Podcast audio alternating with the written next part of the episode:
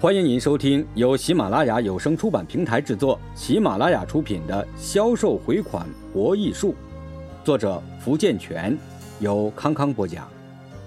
第三章，未雨绸缪，铺平催收钱的路。这一集我们一起来看一下，良好的售后服务是回款的无形利器。优质的售后服务是一个企业生存发展的根本。更是销售人员回款的无形利器。不少拖欠账款的企业都会找出种种原因来推卸责任、逃避还款义务。其中最常用的托词之一就是对方的服务不周到，给自己造成了损失。众所周知，销售工作是从签署订单开始到回款结束，售后服务显然也是销售工作的一个重要部分。商业巨子王永庆先生创业之初，在中国台湾的嘉义开过一家米店。开张初期，米店的生意非常差，因为销售对象是每个家庭，而他们都已经有了固定的米店供应。王永庆要把别家米店的固定客户挖过来，可谓相当困难。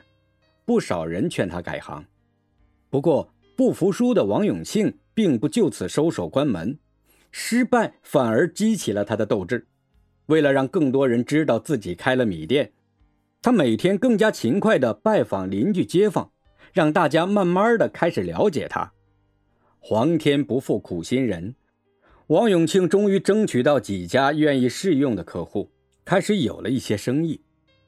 王永庆心想：如果我的米的品质服务不比别人好的话，这几家好不容易争取来的试用客户，说不定在试用之后又会回头向原来的米店买米了。这么一来呀，连原有的试用客户也保不住，更谈不上再去争取其他新客户了。为了开拓更多的新客户以及维系正在交往中的客户，王永庆花了许多功夫，用心研究每个家庭买米的习惯和他们最关注的问题。不久，王永庆终于找到了留住老客户的关键所在。他认为品质是客户最关心的，于是他将米的品质进行改善，将混杂在米堆里的米糠、沙粒、小石头等杂物处理干净，再卖给客户。除了改善米的品质之外，王永庆又想到了一套主动服务客户的方法——先发式服务。先发式服务受到了顾客的欢迎，王永庆米店的生意越做越好，而且几乎每次都能把赊欠的米款收回来。王永庆这套先发式服务的方法是这样的：一、主动先发，改被动等待顾客上门买米的方法为主动送米到顾客家里，一般在顾客吃完米之前的两三天。王永庆就已经把米送到了顾客家里。二，先进先出。送米到顾客家里之后，把米倒入米缸之前，把旧米淘出来，将米缸清洗一下，然后把送来的新米放在下层，旧米放在上面。三，用心记录，利用客户最方便付款的时间前去收款。王永庆将客户分门别类，用心打听出他们的发薪日，然后记下来，等顾客发薪之日再前往收款，结果一般都很顺利。王永庆的服务制胜法，主要在于争取顾客的好感，满足其需求，这就是他能够百分之百收回米款的诀窍所在。从上面的实例可以了解到。客户签订订单之后，生意并没有结束，推销工作才刚刚开始而已。其实，真正的推销工作永远没有终点。当客户第一次答应订货时，业务代表只不过是完成了推销的起步工作而已。客户订货之后，除了业务代表之外，还要劳师动众一番，经过公司的生产人员、财务人员。业务助理、仓储人员的工作，才能将客户订的货品交给客户。这些连续性、反复性的工作所花费的时间，可能和业务代表与客户洽谈生意的时间一样多。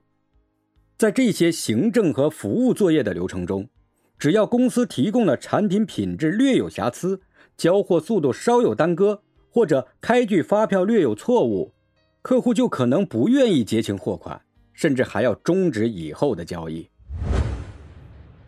所谓销售，是由调查。推销、收款和服务共同构成的这四项活动，在顺序上可能有先后之别，在个体上相互独立，但就其整体关系而言是密不可分的。所以，绝对不要认为推销成功、拿到客户的订单、大功告成了。特别要记住，在推销完成之后，业务代表进行的信息跟踪和售后服务工作，比在推销之前。可能会更多。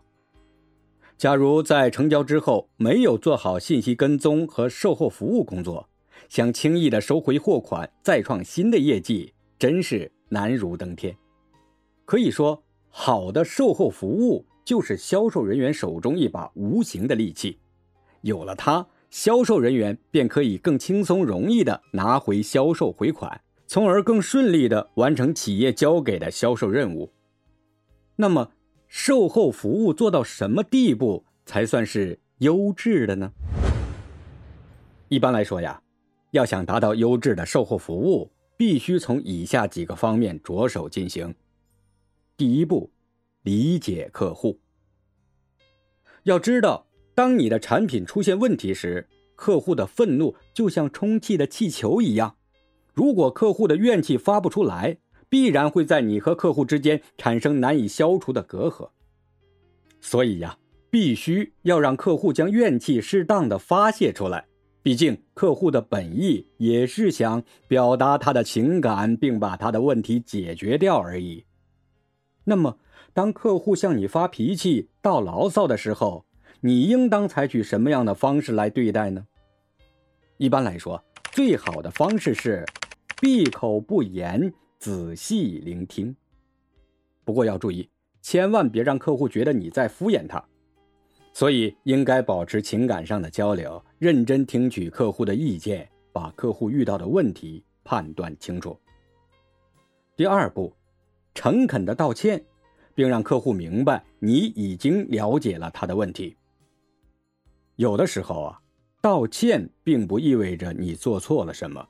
而是一种缓冲矛盾冲突的手段而已。你必须明白，在这里重要的不是追究谁对谁错，而是你该如何解决问题，并阻止它的扩大和蔓延。记住，花费大量的时间去弄清楚究竟是谁对谁错，最终的结果无论对哪一方都是没有好处的。别忘了，恒生电脑。当年不就是为了一个小小的对错的问题而丢失了大陆的市场吗？所以在这一环节中，让客户知道你已经了解了他的问题，并请他确认是否正确。此外，你要善于把客户的抱怨归纳起来。第三步，收集有价值的信息。要注意啊，客户有时候可能会省略掉一些重要的信息，因为。他们认为这个并不重要，或者碰巧忘了告诉你。当然，也有的客户是为了掩饰自己的过错而刻意隐瞒的。但是你一定要记住自己的任务，那就是了解当时的实际情况。另外，你还必须要搞清楚客户到底要的是什么，千万不要只是按照表面的意思去理解，那样一来。可能会产生更大的麻烦。假如客户和你说：“你们的产品不好，我要换货。”你能知道他内心的想法吗？不能。所以你要从他的话中找到你需要的答案。第四步，提出解决办法。这一步最为关键，因为对客户的问题提出解决办法才是我们的根本。回想一下。当我们在饭店等候饭菜上桌时，那些饭店老板是通过哪些小手腕来减少客户等待的焦急的呢？一般来说，他们可能会给你一盘小菜，或者是一杯免费的酒，对吗？那么你面对客户时，也可以通过类似的办法来找到有效的解决办法。第五步，询问客户的意见。在为客户解决问题时，会出现客户与你的想法相差甚远的情况。此时，你考虑过应该怎么办吗？